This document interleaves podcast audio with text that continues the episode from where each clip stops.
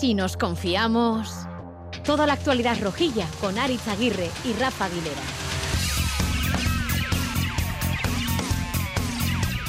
A Racha León en este martes que parece lunes, porque sí, tenemos la Asamblea Roja y porque siempre que Osasuna no gana, pues vamos de lunes por la vida. Ahí sí llega a entrar ese cabezazo del revulsivo Pablo Ibáñez en el 89.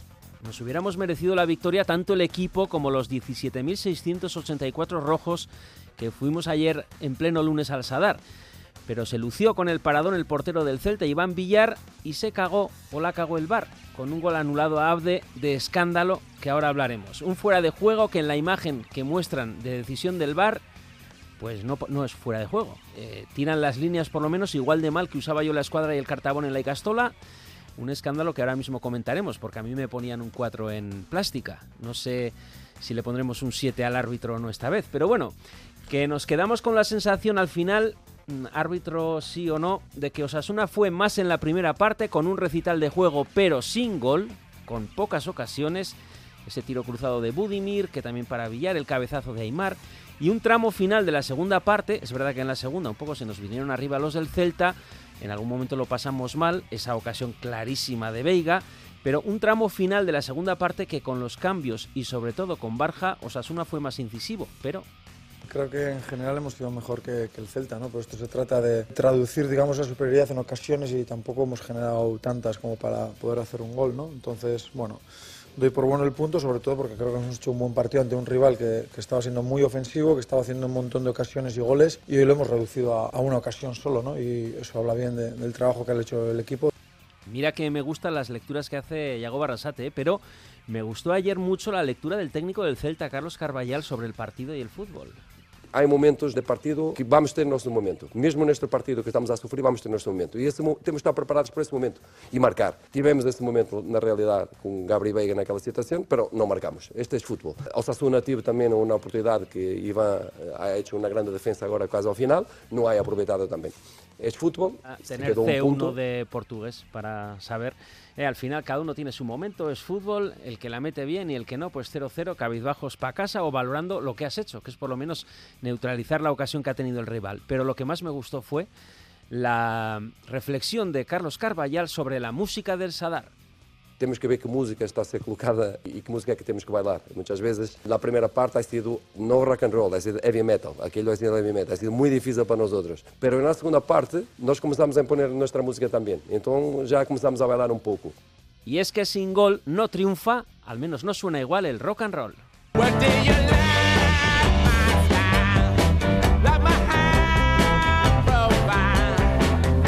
Y hablando de viejos rockeros, Rafa Aguilera, Racha León. Ah, Racha León, Bueno, rockero no sé. No sé tampoco. Un viejo seguro. ¿A qué te sabe el punto? ¿A qué me sabe el punto? Pues a oportunidad eh, perdida. Yo creo que Osasuna hizo ayer méritos más que de sobra como para ganar el partido. Evidentemente el fútbol va de goles, no los marcó pero yo creo que el juego que propuso ayer eh, Osasuna fue suficiente como para haber eh, logrado los tres puntos. Eh, el contexto, jornada 24, 34 puntos, octavos a 2 de Europa, a 9 del descenso, haciendo con el empate buena la victoria ante el Sevilla, primer empate en casa de la temporada. No, no, el contexto es impecable. Es impecable. Osasuna está haciendo una temporada en la liga extraordinaria. Cuatro puntos en una semana en la que tienes que jugar contra el Sevilla y contra el Celta son cuatro puntazos pero, ¿qué problema tenemos con el gol y las ocasiones? El problema, el problema no lo tenemos ahora. De esto ya hemos hablado. Sí, pero, es, que, persistimos. Pero es que, sí, es que estamos hablando en la jornada 24 y hemos hablado más de una ah, oportunidad porque el problema es recurrente. La cifra de goles que lleva el Chimi creo que en la liga son 7, ¿no? Si no me equivoco y después el siguiente que más ha marcado puede ser eh, entre Aymar y Quique, verdad que son dos cada uno de ellos, o tres, no, no, no recuerdo ahora mismo, luego echaré un vistazo a las... sin, gol no hay rock and roll, ya no, esa primera No, no, no, es imposible, es imposible. Osasuna está echando de menos... luego mucho control, pero poca chicha, mucho balón horizontal. Osasuna, Osasuna está echando de menos los goles de Budimir, eso ya lo sabemos. Está esperando los centros a Budimir. Está esperando a que aparezcan los goles de Budimir en la segunda vuelta. Da la impresión de que Budimir eh, está, le falta llegar pero sí.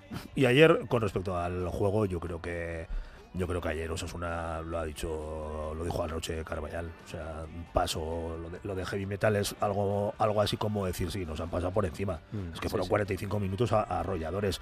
45 minutos de arrolladores, no solamente de tener la pelota y de desactivar al, Celta, que venía haciendo un juego muy bueno. O sea, el Celta es posiblemente uno de los equipos más en forma de la categoría. Venía de empatar en Donostia, además de hacer un gran partido. Eh, no solamente lo desactivó, sino que además le llegó, le llegó con, con, continuidad, lo que no apareció y es algo que le está penalizando a Osasuna, a excepción del partido contra el Sevilla, es, eh, es el, remate final, ¿no? Lo decía ayer también Arrasate. Bueno, otro tema que queremos tratar en la sección Lo que el rojo no ve y la roja tampoco, esta pregunta que le hacías ayer tú mismo, Rafa Arrasate. No sé si, me va a entender, pero no es un lujo para Osasuna eh, contar con John Moncayola en esa posición ahora mismo. De lateral derecho, por si alguien no te ha entendido qué quieres decir pues que me da la impresión de que John Moncayola ahora mismo está en un momento extraordinario, que es un futbolista con un perfil eh, que en un partido como el de ayer, probablemente en el centro del campo, mm, hubiera servido para romper líneas y, generar otro tipo de dinámica en el fútbol ofensivo y que además ayer Osasuna perdió una banda, una banda derecha en la que daba la sensación de que el Celta tenía un punto débil y que probablemente con un lateral específico que hubiera llegado con, con profundidad y que hubiera tenido ese, ese punto hubiera, hubiera generado superioridades que le hubieran dado es una, otras opciones. ¿no? Bueno, Arrasate sí te entendió. ¿eh? Yo al principio cuando te escuché, no del todo, pero tienes mejor sintonía con Arrasate que conmigo. Entiendo ¿eh? lo que me dices. Pues creo que ha hecho un partidazo hoy también. Ha estado brillante, ha hecho casi todo bien. Entonces, pues bueno, es verdad lo que dices, ¿no? Que estando tan bien, pues igual en otra posición lo podríamos aprovechar más también, ¿no? Pero bueno, cuantas más alternativas tengamos, pues mejor para decidir, pero lo que está claro es que está en un gran momento. Bueno, de eso hablaremos con nuestros entrenadores de cabecera, ¿eh? con Miquel González y Luis Fernando Dadi. Estamos en la FM, en emisión desde y para Navarra, en Twitter, arroba si nos confiamos. Nos podéis escuchar en directo a través del móvil, ordenador o tablet, en itv.eus, en ITV Nayeran, clicando Radio Euskadi Plus, también en plataformas podcast, Spotify y iBox. Nos escucháis gracias a Sir Iriarte y Javi Martín en la realización técnica. Si nos confiamos, somos muy malos. ¿Os acordáis? Si nos confiamos, somos muy malos. Nos viene muy bien que si nos confiamos, somos muy malos. Si nos confiamos... Toda la actualidad rojilla en Radio Euskadi.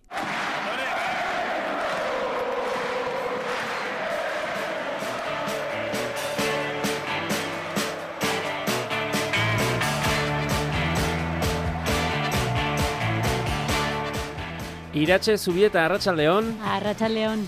Bueno, ya que llevas una hora aquí tomando apuntes, eh, ¿qué, le falta a Osasuna para llegar hasta el final del todo? Que decía Rasate. Bueno, llegamos hasta tres cuartos, minimizamos a todo un rival como el Celta, controlamos hasta su área rival, pero pero falta ahí el último toque que llegue a marcar esos goles ¿no? que les darían la victoria.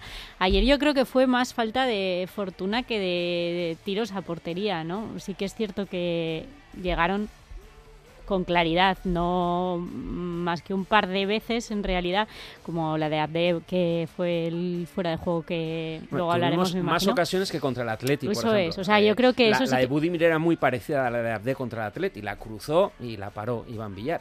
Pero bueno, tampoco tuvimos un abanico de ocasiones. La de Pablo que hemos comentado en el último minuto. No un abanico, pero sí que ya iba el balón dentro de los tres palos y había intención, esa intención que faltaba antes. Quizá pues pues pues un perfil goleador que sea ese jugador que buscan para que sea quien ejecute la jugada finalmente, ¿no? Esa figura, yo mm. creo que es lo que le falta. Que no es Budimir. Un referente. Mm, ¿Quién es? El Chimi, es Budimir, es Quique, es Pablo Ibáñez, es David García, es Abde. Mm. Pero alguien que la meta, ¿no? Como sea. Eso es. César de Luis Arracha León. Arracha León, Aritz. Eh, ¿qué, hemos ¿Cómo la vías? ¿Cómo la eh, los cambios, eh, quizá uno de, uno de los revulsivos, ¿no? Eh, el arreón de Pablo Ibáñez, de Barja, incluso de Quique García. Sí, Pablo Ibáñez entró en el minuto 67 y la verdad que le dio a Osasuna la oportunidad de desplazar hacia la banda derecha a Moy y intentar sorprender por ese centro. Además es un jugador que tiene pues mucho criterio, es muy inteligente, piensa rápido y yo creo que hizo un muy muy buen partido. No obstante, el, el pase, o sea, No obstante, eh, ganamos en profundidad y verticalidad en un momento que estaba el Celta apretando. Y Quique Barja, pues lo mismo. Eh, como se suele decir, cuando sale Quique, pues pasan cosas, desbordó, eh, también mucha verticalidad, entró por la banda. En una jugada que le dobló eh, Manu Sánchez fue el que le dio el pase a Moy, que pudo dejar en buena disposición el centro a Quique para que rematara a Pablo Ibáñez. La verdad que a mí me gustaron muchísimo los dos. Y Manolito Kun, Arracha León. Arracha León, bye. Eh, esos cambios que igual quizá llegaron demasiado tarde o no, Rafa, ¿a ti qué te parece? Yo di la sensación de que, le costó tomar la decisión a Rasate. Además, el partido estaba en un momento en el que eh, el Celta había conseguido darle la vuelta a la dinámica del encuentro oh. y, se vio efectivamente que los cambios devolvieron el partido a donde estaba. Probablemente hubiera sido necesarios antes y hubiera habido otro tipo de oportunidades. Eh, vamos a hablar de la melancolía con Valentín Urriza, ahora que estamos, venga a ver en redes los goles de Baldo para clasificarse a la final, el gol de Aloisi, aunque luego no sirviera para ganar el título, etcétera. Eh, yo mire con cierta melancolía la alineación eh, de la victoria contra el Sevilla. Yo quería a Pablo Ibáñez de titular, por ejemplo. Incluso no me hubiera venido mal un poco antes a, Darko. Hmm. Y Manol, ¿tú también o no? Sí, sobre sobre el minuto de los cambios, que es algo que ya es recurrente un pequeño chascarrillo, estábamos en la grada y eh, salió el cartelón de que iba a haber cambios y alguien dijo, tiene que ser cambio del Celta, porque minuto 55 seguro que nosotros no somos. ¿eh? Ese run run ya lo tenemos todos. Yo sí que, bueno, de hecho en alguna porra me he caído con todo el equipo. Yo esperaba muchísimos cambios y me pareció una declaración de intenciones, ¿no? no sé si Yagoba igual iba por eso, ¿no? De, de frenar un poco la posible relajación, decir, bueno, vamos con prácticamente los mismos jugadores que, que jugaban el otro día contra el Athletic, ¿no? Si no me equivoco, salvo Manu y Aitor, creo que el resto eran exactamente los mismos. Yo sí que hubiera preferido, sobre todo viendo el estado de forma, sobre todo de Pablo, ¿no? De Pablo Ibáñez, parecía un poco raro, ¿no? Y tal vez Moncayola, lo que hablábamos, en esa posición lateral derecho, igual se podía haber metido a, Diego Moreno y haberlo puesto en el centro del campo. Ahora que está pletórico, bueno, quizá nos, nos hubiera venido bien, pero a mí no me supo mal la alineación. Dije, bueno, eh, declaración de intenciones, necesitamos los puntos. Recital de Moy y Aymar, eso sí. Sí, bueno, Moy es una exageración y Aymar, pues eh, nos gustaría verle quizá más conectado, ¿no? Más influyente en el juego, pero siempre deja. Ayer que tenía frente a él a otra de las estrellas de la liga, ¿no? De, de las revelaciones de la liga, como es Gabri Veiga, pues ayer yo creo que estuvo en esa comparación que que quizás si lo hacemos de toda la liga Aymar no salga bien parado, pero ayer yo creo que estuvo mucho mejor Aymar que, que Gabri Veiga y Moy es un escándalo partido tras partido, es, otra vez alguien lo comentaba también, es un poco nuestro Xavi, ¿no? Es, coge el balón y mueve el equipo, se echa el equipo a la espalda, es un escándalo, Moy. Eh, ¿Tú no cambiarías el cromo entonces de Oroz por el de Veiga, no? No, no. Depende, depende, de los que te den. Depende del cambio. No, no. Si te dan Yago Aspas. apelo, y por Yago Aspas seguro que tampoco. Buena ovación se llevó Yago Aspas ayer. ¿eh? Eh, Charlie Pérez, Arracha León. León. La polémica jugada del bar y las quejas de Osasuna. Vamos a ello, pero dame un aperitivo, anda. Aperitivo que, bueno, pues. Con la aceituna. El, árbitro en todas las. Eh, jugadas en las que había dudas, siempre, siempre, siempre barrido contra Osasuna. En tarjetas, por supuesto, en el posible penalti Abde, que es más posible que menos posible, eso es pitable 100%, y luego en el fuera de juego, según el experto Nacho Tellado, arquitecto especializado en este tipo de jugadas, que incluso pues detectó que un, gol de Lautaro que propició que eh, Argentina ganara el Mundial hubo un error del VAR clarísimo, pues ayer volvió a insistir en la mala aplicación de, la línea del fuera de juego en el, en el gol de Abde que, debió subir al marcador, que era perfectamente legal porque Chimi estaba en posición totalmente legal. El club ha emitido un comunicado de queja pidiendo que se aclare esa imagen que se ha dado. me ha sorprendido para bien, ¿eh? porque Osasuna siempre, o la directiva, eh, opta generalmente por la vía eh, bueno, pues mm, menos diplomática. Sí, más diplomática, menos ¿Qué eh, crítica. Todos sabemos. menos crítica. y, a mí me, sorprendió gratamente. y, como Aunque bueno, por lo menos la, pataleta, ¿no? Porque no creo que, que pase a más y no creo que tampoco recurramos a, a cuestiones como la del Cádiz, ¿no? la de pedir la, la, suspensión de la liga, que aún está el tema judicializado en la vía ordinaria y veremos qué recorrido tiene. Pero, es luego, correcto, por lo menos que se pida que se aclare esa imagen. es eh, curioso porque hay que recordar el partido contra el Madrid, partido de ida en el Bernabéu. Eh, Rudiger no remata el centro de Vinicius, que es clavado al de, al de Abde.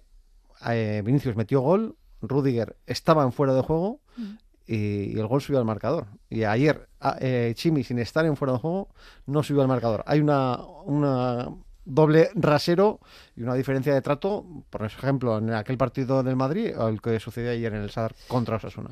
Vamos a hablar del bar. De bar en bar.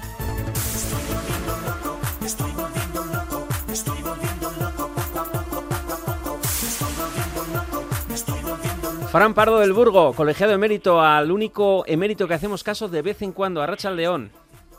Arracha al León. Nos estamos volviendo locos con el bar, ¿eh? A ver. Uno, Eh, uno, yo- antes de yo- entrar, ¿quién tira las líneas? Es un técnico, ¿no? Es un error Es un humano de un técnico. Es un, es un técnico de... Todo el de la- dinero que de la genera la tecnología del bar para acabar ahí. que Es de, la, de una empresa, o sea, pues una especie como de empresa externa que, que es la que, las que la que se encarga de lo que es la, eh, la- la maquinaria, vamos. ¿Y es la única eh, imagen que ve la sala BOR? No, yo supongo que habrá ¿O la visto imagen varias. más clarificadora, la que nos enseñan, que es un escándalo? Pues igual, para, para mí, vamos a ver, eh, para mí yo, yo te voy a decir una cosa, y ya sé que se me van a echar como lobos, pero bueno, para mí es fuera de juego.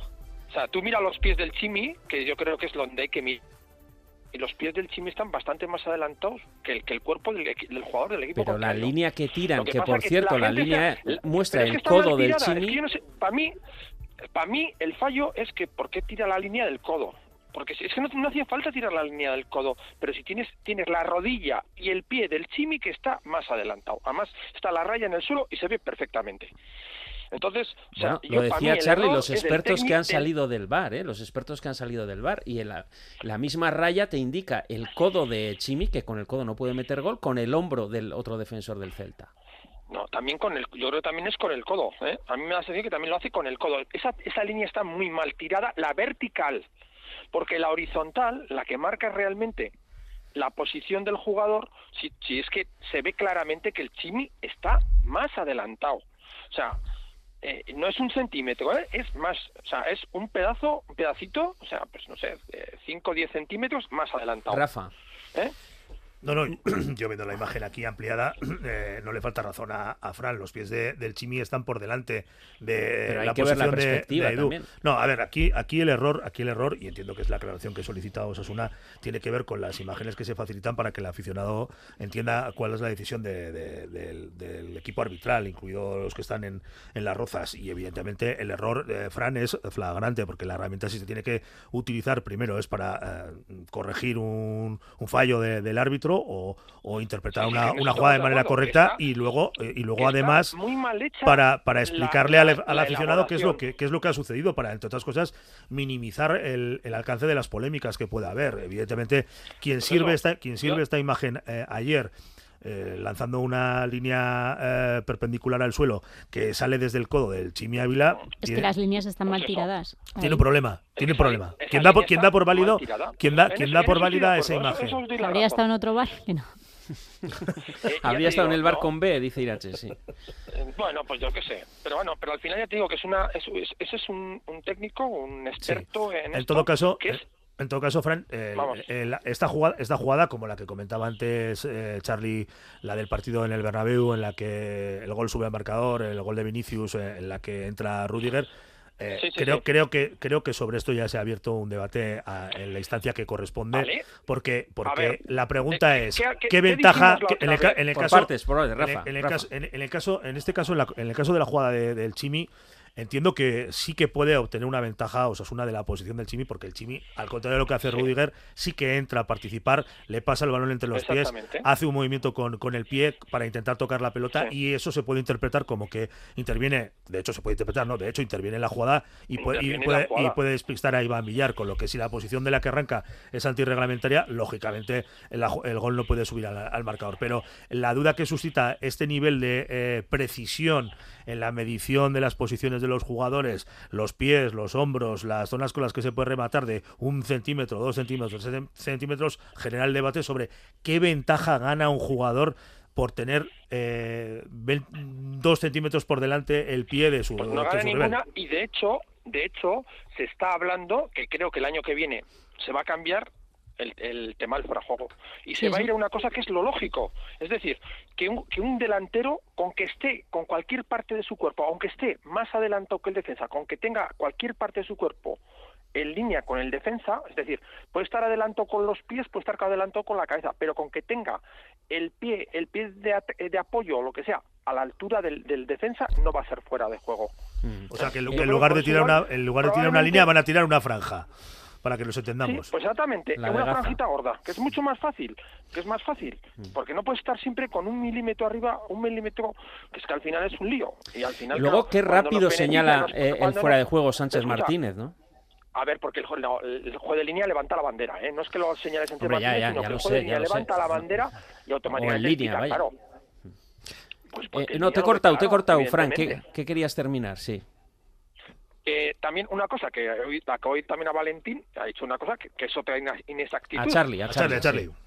O a Charlie, ¿quién ha sido? A Charlie, Charlie, ha Charlie. sido, vale. Pues no, pues, pero antes, ¿eh? antes de entrar yo en, en- en antena, el anterior que había hablado, que Sí. dice que había tenido, que con las tarjetas también nos había eh, eh, tenido un diferente, o sea, un diferente criterio, creo que he entendido. Pero si a Osasuna no le sacó ninguna tarjeta, ¿qué, qué, qué criterio poner? Sí. Hombre. Las dos únicas tarjetas que sacó se las sacó al, al, al, al Celta. Bueno, perdonó No, es decir, en el minuto nosotros 5 nos- nos a, a- a Aspas una primera tarjeta, eh, A Larsen. a, a Larsen al sueco otra. eh, Yo creo que en general el, el- el arbitraje lo llevó en general bien. O sea, a mí, ya os dije el otro día, yo Eh, este es el que quiero para Bilbao. Ya, ya. uf. Sí, sí, para Bilbao sí. Eh, vamos, Bilbao sí, desde luego que para no se Bilbao sí, pero. Que, que no se deja influenciar, que es un tío que es serio, que le da igual uno que otro. Pum, Bueno. ese quiero yo. Eh, el gol anulado ya está, pero el penalti eh, a Abde. Yo creo que no, no es suficiente el contacto como para, no sé, a mí no me parece que sea para penalti. A mí tampoco O sea, me que- pareció y tampoco lo he visto tan claro, pero también en redes hay bastante jaleo. Y Manol, Pero joder, pero es que en redes todo, pero cuando nos pitan una cosa así, a fa- eh, o sea, cuando no nos pitan un penalti así, ponemos el grito en el cielo. Nos lo pitan, ¡oh! Ejecución, Ah, es- es verdad robo, que- es siempre verdad- estamos igual. A ver, Pues, Manol, y es Manol. como el, el gol de fuera de juego del Real Madrid. El día del Madrid, pues para mí también os dije yo que, que, influe- que tenía su influencia. Eh, Porque Rudiger estaba Pues fuera de juego. El a- tema a- es que Chi- Chi- Chimi ayer no Pues, estaba en eh, fuera de Chimi juego. también está. No, no, Sí Chimi no estaba No fuera juego. que sí, que mire, que mires los pies. No, que no, que, los que yo miro, Pero- miro los estudios de, de personas eh, expertas vamos que son a avanzar, técnicos. eh, vamos a avanzar. no- Y Manol. Yo, un, No par de, imágenes. un par de cosas. A mí el penalti que está comentando sobre Abde, es verdad que la cámara lenta engaña, eh, pero viéndolo en cámara lenta parece difícil. Yo creo que si va a revisarlo, lo pita, seguro, porque le van a poner la misma imagen que hemos visto nosotros y si le dicen en el bar, oye, mira esto, lo pita. Luego hubo una acción en la que no hemos hablado, que en directo, mm, luego no he visto, podido ver la repetición, un codazo sobre el Chimi Sí, Ávila. a mí me pareció penalti A mí clarísimo en el campo me pareció clarísimo. No sé si es dentro o fuera, pero me pareció prácticamente hasta una agresión. Y luego ver, un- un- una, matización- un momento, Fran, un momento. una matización sobre el tema del fuera de juego que se va a cambiar, que a partir de ahora si hay una parte del, del delantero que está en línea con el defensa no va a ser fuera de juego. Esto no va a evitar nada, porque luego vamos a mirar los fueras de juego por un centímetro, pero en vez de la parte de adelante, la parte de atrás. Es decir, si la nariz del defensa está un centímetro eh, en línea con el tacón de la bota del delantero, también vamos a tener la misma pelea. O sea, quiero decir, se cambia un poco la norma para dar un poco más de ventaja a los delanteros por- para favorecer el espectáculo. Pero la polémica la vamos a tener exactamente igual. Fran, tenemos que terminar, pero tú la última palabra. Breve. Pues ya te digo, yo eh, eh, simplemente en la, en la jugada del Chibi, yo creo que consulta con el VAR y él considera que no es eh, merecedora de penalti. Y a mí tampoco me parece que haya sido tampoco. Entonces, Es- valoración el del árbitro- en, en muchas jugadas el Chimi va muy acelerado y muchas veces va él a chocar contra el defensa. Valoración Bueno, del árbitro murciano. José María Sánchez Martínez, que lo quieres para San Mamés. Un siete, siete y medio. Un siete y medio. Joder, la gente hacía aquí quinielas que le ibas a poner un 7, pero todavía estás más, Hay que- hay más que- eufórico. A mí es que no estoy- Valoración del No, árbitro castellano leonés José Luis González González en el bar. Pues ahí ya, me, ahí ya tengo ya más dudas, ahí tengo más dudas porque, bueno, pues eh, eh, yo no, no sé si él, él, o sea, yo creo que él habrá visto alguna otra imagen. Entonces, bueno, si él ha visto alguna otra imagen, un 7. Si solo es con la imagen que le han presentado ahí, pues bueno, pues es que claro, ahí está la, eso, pero no estuvo mal. el, el, el, el tema es que la línea está mal, o sea, la línea esa del codo está mal tirada, pero el resto, en, la, en, el, en las imágenes, el chimi está más adelantado, que es que está más adelantado. Fran Pardo del Burgo, gracias por solviantarme a los oyentes. vale, ya, agur. Agur. Dispárame, no tengas miedo. Dispárame, es lo que quiero.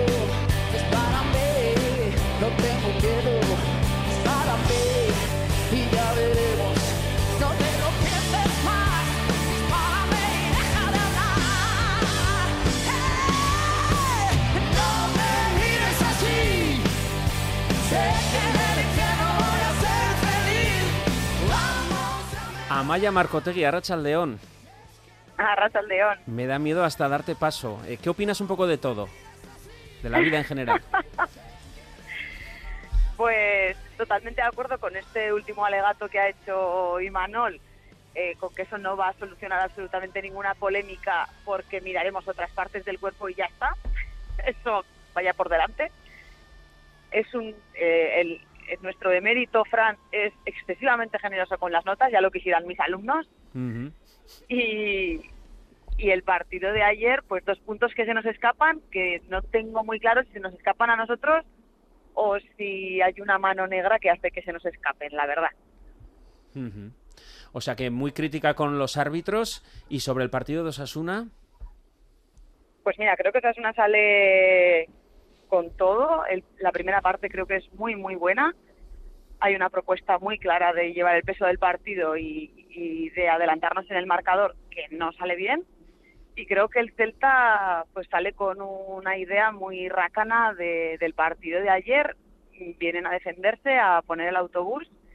Y aunque en el segundo tiempo vimos un partido un poquito más abierto, es cierto que creo que Osasuna hizo méritos para, para haber anotado y, y habernoslo llevado. Una pena, me quedo con pena, la verdad, con la sensación de haber perdido dos puntos más que, que haber ganado uno. ¿Algo o alguien más contra el que quieras disparar? Jolín, me estás poniendo de la mala, Ari. Queda, el verdad. pianista, queda el pianista.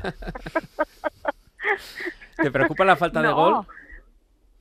Eh, la verdad es que no. No. La verdad es que no. Yo vi un Osasuna muy reconocible. Creo que fuimos ambiciosos en ataque.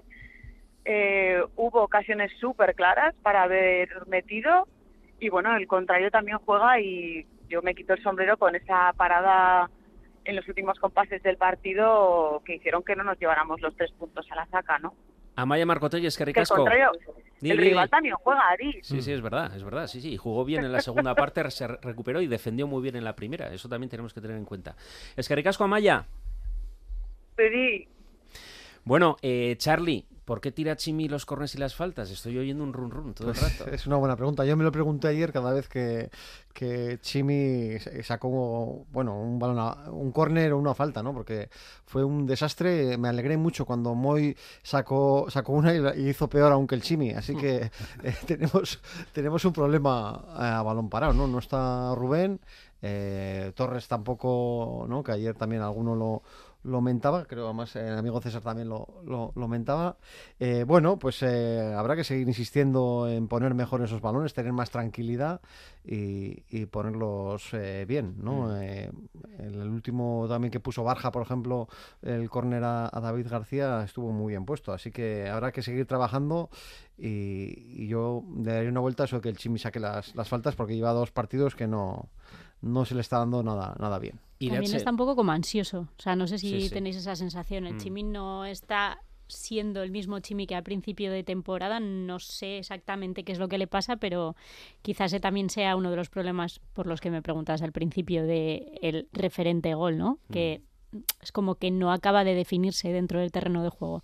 Le falta esa personalidad, ¿no? Que tenía antes. De hecho, ayer cuando se le preguntó en la, en la sala de prensa después del partido, él dijo que ya no era delantero, o sea, Ah. que ya no juega de delantero. O sea, que se habló del problema del gol, se le incluyó en la nómina de jugadores que podrían tener eh, esa responsabilidad y dijo, no, no, perdona, yo ahora estoy jugando en la banda. A mí que me registre. No, no, mejor yo- Eh, Irache, la buena noticia que nos queda es la de un inconmensurable David García y junto a él eh, Aridane, que bueno, algún despiste hubo, o más un, un buen regate del, del delantero rival, pero que le ha mm, superado a Unai García. Desde el partido en el que estaba amonestado Juan Cruz y no pudo estar y volvió a salir al lado de David García, que ese día sí que se llevó, se echó el peso de la espalda, o sea, a la espalda de la defensa, que hizo muy buen partido, eh, donde no me acuerdo ahora mismo exactamente dónde fue. Mm, La verdad es que yo creo que ha recuperado confianza y, está, jugando muy bien. Y David García, pues qué decir, ¿no? Es un, el jugador yo creo que más indispensable del equipo en este momento. Eh, César, solo un detalle sobre los horarios y la afluencia. Bastante gente, me parece a mí, 17.600 en un lunes a las 9 y ya son varios lunes, varios viernes. Sí, sí, eh, a mí me sorprendió la, la entrada, la verdad, porque además de, de los horarios eh, y días difíciles para que baje la gente, recurrente. Y además, eh, voy a lanzar una flor. Ayer la afición estuvo eh, tremenda. O sea, en los últimos 15 minutos, además de los cambios de, de Pablo Ibáñez, Quique Barja y demás, eh, fue quien empujó y que le dio alas al equipo. Y, y eso, eh, la afición estuvo tremenda. Y Manuel, si te pongo esto.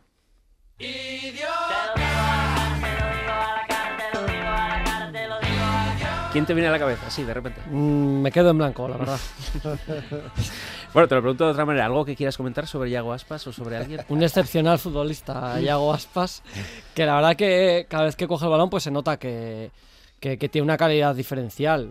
Y bueno, pues es un tipo acostumbrado a echarse el Celta a la espalda de una manera excesiva, me atrevería a decir. Hay, hay habido temporadas en las que en las que el Celta no sabía a nada más que nada más no sabían más que hacer que, que, darle el balón a Yago Aspas y a ver si Yago Aspas hacía algo. Lo que pasa es que Yago Aspas tiene otra cosa que tiene una actitud bastante lamentable habitualmente en el, en el terreno de juego. Ayer nada más nada más entrar al partido es una acción en la que la que Abde le regatea dos veces, le sienta mal y le medio agrede sin balón, ¿no? Le- lo hace con el hombro de una forma en la cual puede ser expulsado. El árbitro decide mirar para otro lado porque es minuto 5 de partido. ¿Y por qué es Yago Aspas? Y porque seguramente pues, pues tiene una ascendencia importante, en- importante en la liga. Pero bueno, eh, cada vez que pasa el Celta digo, bueno, otro partido, otro partido menos contra Yago Aspas, porque la verdad es que me da bastante rabia verlo en el campo. Bueno, vamos con nuestros entrenadores de cabecera.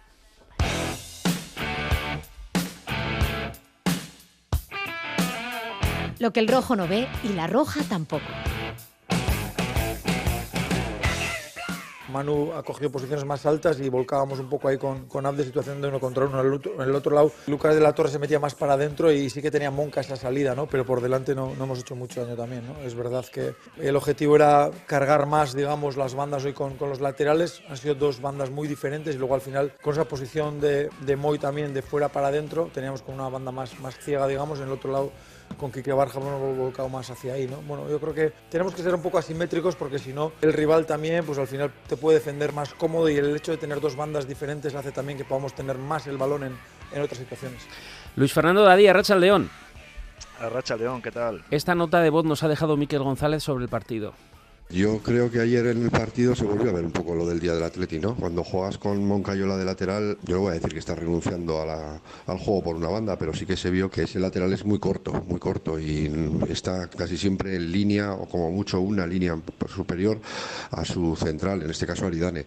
Con lo cual, cuando generas juego por banda contraria y haces un cambio rápido hacia ella, no estás ganando metros, estás prácticamente igual. Entonces a mí me parece que ayer pecamos de no tener una banda más larga, sobre todo porque por delante tenemos al Chimi, que no es un encarador uno contra uno contra el lateral, sino que siempre tiende a irse hacia el centro y te deja toda la banda para ti. Y estuvimos viendo que con el 4-4-2 del libro del Celta, pues basculaban hacia el lado de Abde, porque ahí sí que por izquierda cargábamos mucho el juego, estaban ellos muy basculados y con un cambio de juego de David García hacia lateral les podíamos haber roto. Pero claro, en este caso nos encontramos que Moncayola mm, yo creo que tiene unas virtudes enormes y lo está haciendo bien para algunas cosas, pero para los partidos donde hay que proponer, tipo como el de ayer, pues vemos que nos quedamos un poco escasos, que estamos, por decirlo de un modo, capaos en, en una parte del juego. Luis Fer.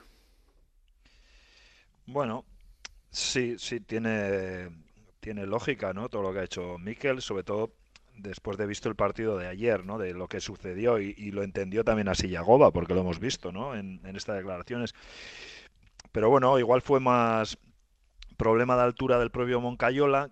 Claro, yo creo que cuando eh, en la propuesta de, de Yagoba en un, eh, en, en un 1-4-4-2 enfrente, como juega el Celta, con un lateral como sabemos que es Manu Sánchez, que carga siempre más alto la banda, eh, dejar constantemente la situación a Aridane y a, David con, con Aspas y Larsen era muy peligroso. Entonces yo creo que, claro, Moncayola estaba un poco siempre dudando en, bueno, no me quedo muy lejos de Aridane, no vaya a ser que en una transición rápida no pueda hacer la ayuda. Y, yo creo que Yagoba lo hizo intencionado, lo hizo intencionado para tener esa capacidad, digamos, de repliegue defensivo que tiene Moncayola y no quedarse siempre con el 2 contra 2, aunque tiene a Torrodes, evidentemente, por delante, eso es cierto. Y luego también porque sabía que el Chimi eh, estiraba mucho las situaciones siempre hacia adentro, pero claro, eh, de la torre también te tira hacia adentro y, a veces eh, yo creo que también Moncayola veía que tenía que parar eh, a Galán, ¿no? Si, si el Chimi igual en esos movimientos interiores. Entonces, claro, eh, yo creo que Moncayola tiene tantos encargos, por decirlo de una forma, que le es difícil, ¿no? El, el estar preparado para defender, preparado a media altura, preparado para atacar. Entonces, bueno, sí que es cierto que en parte nos quedamos un poco cojos, pero yo creo que es por esa situación. Y luego, bueno, más que cojo, sí, sí le vimos llegar también a Moncayola. No tuvo mucha fortuna, hablabais antes del golpeo. El equipo no estuvo muy bien en, eh, en los golpeos, en, en los centros al área. Además, Moncayola también eh, se quedó en 3-4. Mira que tiene también buen Hmm. golpeo, eh, pero se quedó corto. Pero bueno, eh, sabemos, ¿no? Un- Pasa también a veces con Juan Cruz. Cuando jugamos igual con Juan Cruz y jugamos en la otra banda, cuando solíamos jugar con Nacho o con Peña, al final estiraban mucho más Nacho y Peña y Juan Cruz hacía de, digamos, de lateral corto para también buscar esas situaciones de ayudas, ¿no? A, los dos centrales, ¿no? Entonces, bueno, creo que sí, puede ser que no haya estado estirando tanto el equipo Moncayola como lateral, pero es que te da tanto en otras cosas que al final, bueno, pues la manta llega también hasta donde llega, ¿no? En muchas ocasiones. Pero como decía Rafa, eh, como preguntaba Rafa Arrasate, mm, ¿gana Osasuna un lateral derecho o pierde un centrocampista box to box? No, gana, gana un lateral derecho. El, el centrocampista lo tiene y cuando lo quiera poner lo pone y le va, le va a funcionar al mismo Pero en un partido, pero en un partido como el de ayer me refiero, ¿eh? Yo creo que estaba bien definido. Al final, si tú tienes un, eh, enfrente un, un Celta que solo tiene a Beltrán y a Veiga, que no son tampoco los jugadores más eh, defensivos y con una capacidad recuperatoria tanto, y tú vas a meter por dentro ya a Oroz y a Moy y tienes encima a Torró, otro box to box me parecería excesivo en un partido como el de ayer. Yo creo que el planteamiento fue bueno. Que en un momento dado, pues no sé, eh, puedas optar en, en quitar a Moncayola de ahí del lateral, no digo del, del partido, ¿eh? Sí, sí, del lateral, del lateral. y, y- y poner a Diego o poner a Nacho eh, durante el mismo partido de ayer, pues yo hasta lo esperaba en, un- en algún momento. Mm. Y no se produjo, ¿no? Porque al final, fíjate, los que no salieron fueron Juan Cruz, Nacho, Diego y Unai. De, es decir, cuatro, cuatro defensas que teníamos y tres laterales, ¿no? Entonces, bueno, pero yo creo que con Moncayola estamos ganando un lateral que, que si sigue jugando ahí va a acabar siendo un lateral. Aprenderá a ser largo, aprenderá a, a ganar la situación de, de coberturas defensivas, aprenderá a, a- a saber y a medir dónde se va a mover, por ejemplo, el Chimi si juega ahí o si juega Quique Barja, por ejemplo. Entonces, bueno, yo creo que estamos ganando, estamos eh, fabricando un lateral derecho, pero no estamos perdiendo postubos porque mm, es su ADN y, y volverá a jugar ahí por dentro, yo estoy seguro. Cuando ya estén Nacho, eh, está Diego y, y- Y Rubén a- Peña. a ver si llega ya Rubén, porque os avisé cuando se lesionó. eh, va a ser una lesión larguísima y la está siendo. Mm. Pero bueno, esperemos que llegue pronto. Luis Ferrer, yo tenía un compañero de clase que eh, antes de entrar al examen de historia me decía, resúmeme la Revolución Francesa en dos minutos. Pues yo te voy a pedir en 30 segundos por dónde ves eh, una mejoría para conseguir mejores ocasiones de gol y el gol. Pues yo digo eh, que en el aspecto técnico, me parece que estamos cargando bien el área, que estamos llegando a buenas situaciones, que estamos generando muy bien. Ayer jugamos, yo creo, la primera parte con la presión alta mejor de la temporada. Sin duda. Porque al Celta, al Celta hay que anularle como se le anuló, ¿eh? Cuidado, que el Celta es un equipo, un, un señor equipo pelotero, como se suele decir. Y le anulamos porque hicimos casi en la presión alta en campo contrario casi perfecta. Entonces, yo creo que el, el tema de es eh, sí que repito, vi que el equipo no estuvo bien en acciones técnicas, eh, centros muy bajos, situaciones que bueno, que se pueden mejorar y si afinamos el eh, digamos el aspecto técnico, creo que el equipo va a generar muchas más ocasiones y va a llegar mucho más. Luis Fernando Dadí, es que ricasco. A vosotros, un abrazo. Agur. Flores y macetas. Vamos rapidísimo, ¿eh? Mejor jugador del partido para Moy Gómez, Charlie. Sí, eh, lo hemos comentado antes, ¿no? Ayer hizo un partido completísimo, es un, un jugón. eh, suyos fueron además los centros eh, en la primera parte a Budimir y en la primera eh, a Quique García, que luego supuso el cabezazo de Pablo Ibáñez, eh, medidos. Y la verdad es que, que hizo muchos kilómetros y, es un- una gozada verlo jugar en el, en el campo, en el Sadar. Mejor jugador de casa, Quique Barja, César. Eh, sí, eh, Quique Barja le dio mucha profundidad, eh, mucho desborde, mucho regate, puso buenos centros, eh, también coincidió con que fueron los mejores minutos de la segunda parte. Desde luego, para mí, Quique Barja eh, fue el mejor jugador de casa y además, volviendo un poco a la conversación que habéis tenido antes, viendo que temporalmente ella Goba va a seguir apostando por Moncayola en, en el lateral derecho. Eh, y viendo también el estado de forma que, que está teniendo el Chimi en ese momento, yo me plantearía poner a Quique Barja en la banda derecha de perna cambiada, como ya lo ha hecho alguna vez y lo ha hecho muy bien. Eh, premio si nos confiamos al jugador menos acertado. Aquí hay más unanimidad para el Chimi Ávila, Irache. Bueno, por lo que comentábamos antes, ¿no? Eh, se ha desvirtuado un poco el jugador que era hasta más o menos, pues, eh, antes del parón. Pues ahí está, ¿eh? Las flores para Moy y para Barja y la maceta para el Chimi Ávila. A veces me siento como un extraño ser. Todos me dicen qué es lo que tengo que hacer. Bueno, y en esto de que a todo que sí, de que todo va como la seda, queremos comentar un artículo del Confidencial que nos ha sorprendido titulado La historia tras el milagro económico del Club Atlético Sasuna, en qué ha invertido el club. Un club, dice el artículo, que se ha transformado en una década en una entidad saneada y adaptada del siglo XXI. Y aun valorando todo lo que ha avanzado y mejorado Sasuna desde el caso Vizcay, de corrupción, etcétera, tanto en el aspecto económico, porque no se podía estar peor, y obviamente en el deportivo, que quizá no se pueda estar mejor, como no nos gustan las informaciones mascadas, sí que creemos que hay que hacer algún tipo de objeciones y para eso, para analizar la información, para diseccionarla, pues le hemos pedido a Ángel Larrea, eh, Rafa, que haga una Asier, especie de Asier, comentarios. Asier A Larrea. Asier Larrea, perdón, a Asier Larrea, socio de Osasuna y además eh, buen analista económico en Sí, estos casos. se dedica profesionalmente, profesionalmente a ello. Le hemos pedido que haga un análisis y la verdad es que mm, nos ha aportado, eh, creo que son tres detalles eh, que, que pueden contextualizar y poner un poquito eh, en el marco correcto la información que, que hemos leído esta mañana. El artículo de Confidencial destaca que el cambio de mentalidad del club ha sido vital para su recuperación, para su recuperación, mirar al resto de clubes de la liga no como ene- enemigos, sino como rivales deportivos y al hablar de gestión económica dice que se caracteriza por ser muy cuidadosa que mm, ya que no puede acudir a la financiación privada de sus socios para obtener capital y apunta a extender al exterior el modelo de Tajonar.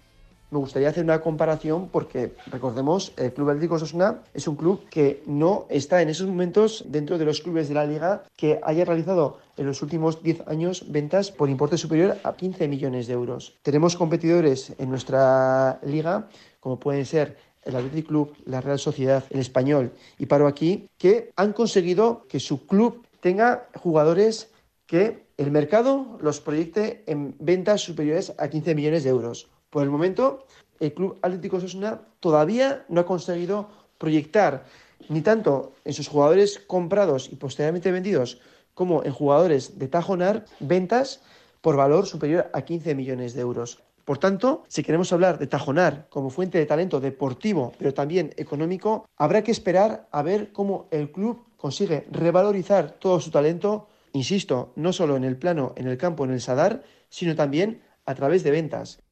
Dice el artículo que Osasuna ha incrementado sus ingresos y ha recuperado la sostenibilidad en sus resultados. Destaca con un beneficio agregado de 35 millones entre 2015 y 2021 y que ha podido beneficiarse del aumento del valor de los derechos en el fútbol profesional español y en la democratización en mayor medida de las partidas por televisión de los clubes. Sobre la recuperación que todos añoramos, así es la rea.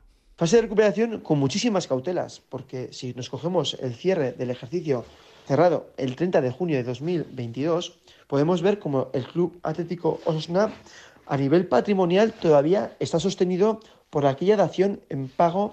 Por tanto, en esos momentos podemos decir que el club todavía no ha sanado la deuda que tenemos con la sociedad navarra por ese enorme gesto de dación en pago que nos permitió seguir con vida en aquel contexto que ante cualquier otra hacienda probablemente no hubiera sido posible realizar. Adicionalmente, destacar que el club presentó unos números el 30 de junio de 2022 con un importante fondo de maniobra negativo, que si nada lo remedia, veremos cómo lo solventa en este ejercicio 2022-2023. Entiendo yo, con nueva financiación para hacer frente a esas obligaciones financieras en el corto plazo.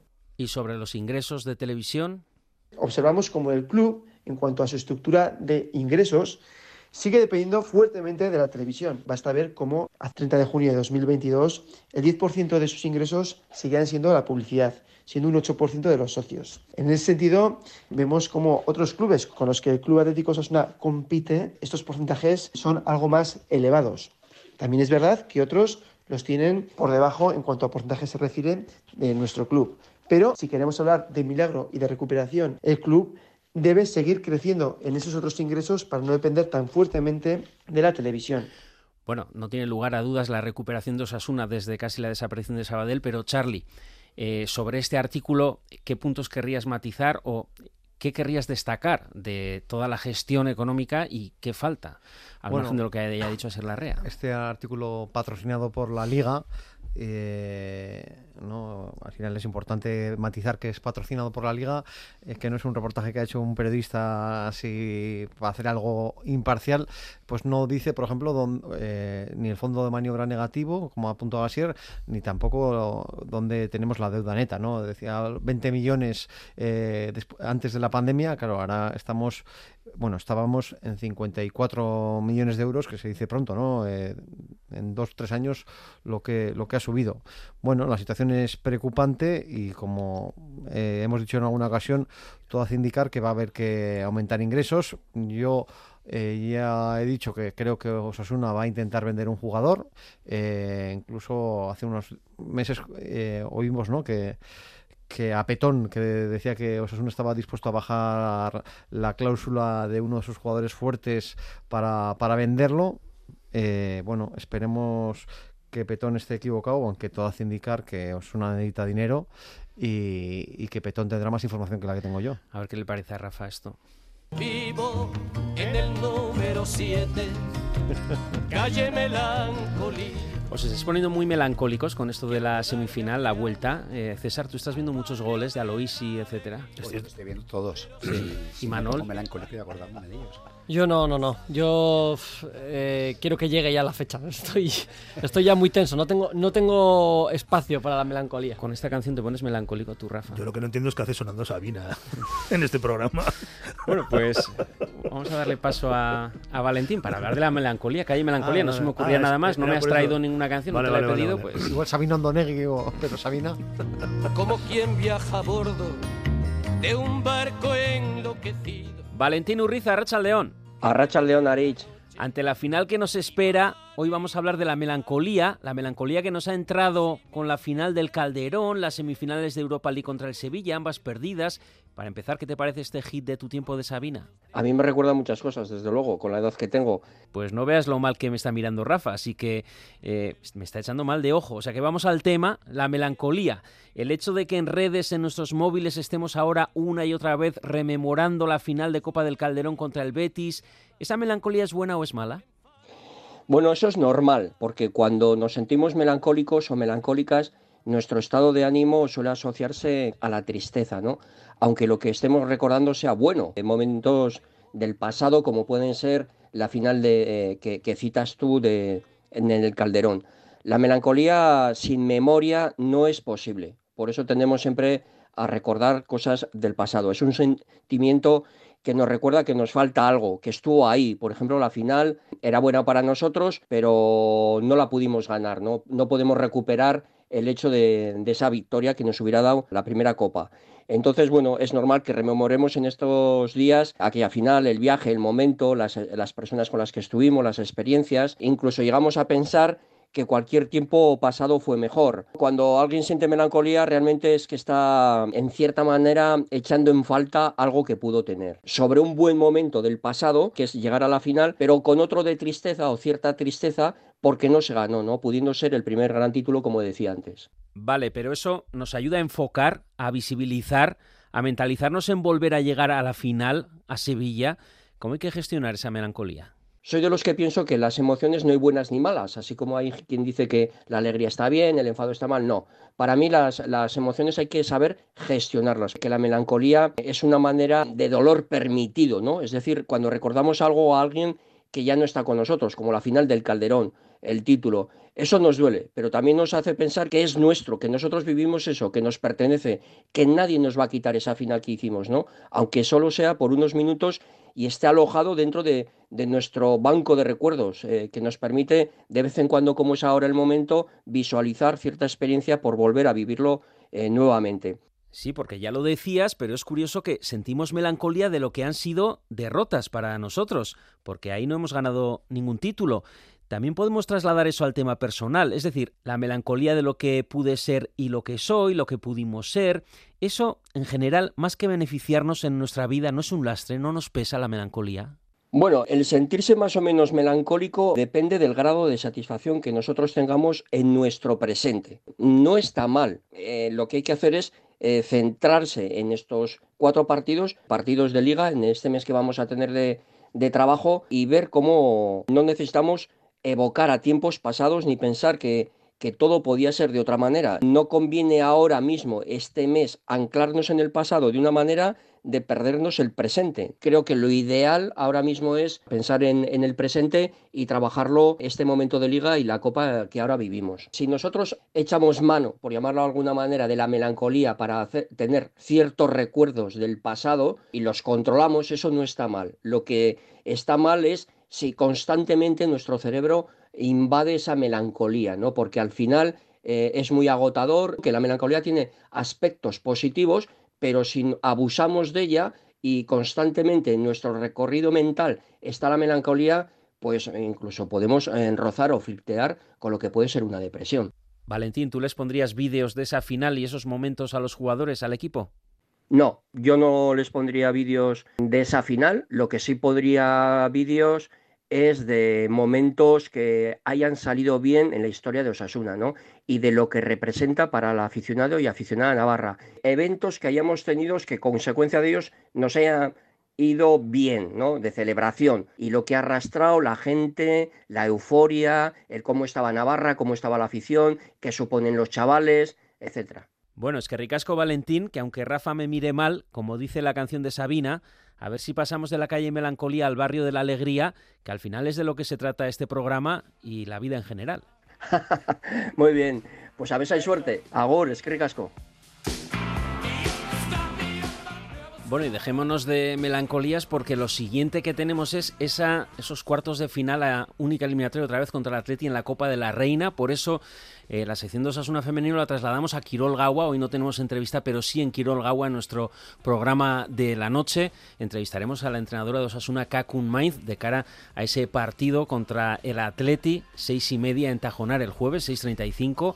Eh, ¿Cómo lo veis? ¿Qué opciones pasan por Osasuna? Muchas menos que en el equipo masculino. Sí, bueno, eh, no sería la primera vez que Osasuna se carga un equipo de esas posiciones de, de primera división, así que eh, yo creo que, que, que, hay que tener esperanzas. Pues será complicado, pero es un, un, reto muy bonito para una temporada que este primer mm, tramo del año pues nos está tragando un poco, así que bueno. Bueno, nos da ánimo esa victoria de 3-0 contundente contra el Lleida para escalar posiciones en la liga. El hecho de que sea entajonar, Charlie, pues bueno, por lo menos eh, sí que hará un efecto más de olla, porque visto la anterior eliminatoria contra el Barça, que tampoco reunió a mucha gente, aunque las miles de personas que fueron son destacables. Sí, bueno, otra vez no han explicado muy bien por qué se juega en Tajonar, ¿no? Nos explicó por qué se juega en el Sadar. Eh, bueno, pues eh, viene al Atleti, es un equipo de menor capacidad futbolística que el Barça, pero bueno, es, es un derby, vendrá gente de Bilbao y será un partido interesante y a ver cuánta gente va. 3.35 el jueves en Tajonar, Osasuna Athletic Club, partido único a vida o muerte para pasar a las semifinales de la Copa de la Reina. Y esta noche lo que os decíamos, ¿eh? la entrenadora de Osasuna Kakun Mainz en Radio Euskadi, en Quirol Gawa, con Edu García Herrera, a partir de las 10 de la noche, no os lo perdáis. Nosotros volvemos el lunes en nuestro horario habitual a partir de las 3 de la tarde, donde siempre y a la hora de siempre, para repasar esa clasificación de Osasuna femenino para las semifinales de la Copa de la Reina, que eliminará al Athletic Club pasado mañana en Tajonar, y también el triunfo de Osasuna en Valencia para montarnos al tren de Europa. Recordar ese Valencia-Osasuna en Mestalla, sábado a las 9. Podéis escuchar esta tertulia íntegra en itv.eus y en ITV Nayeran en la página Si nos confiamos y todos los contenidos en Twitter, arroba si nos confiamos. También para hacernos llegar lo que queráis, ¿eh? comentarios, opiniones, críticas, lo que sea. Bitartean, esa tú, eso del si nos confiamos. Volvemos el lunes, Gubet y Gorriak.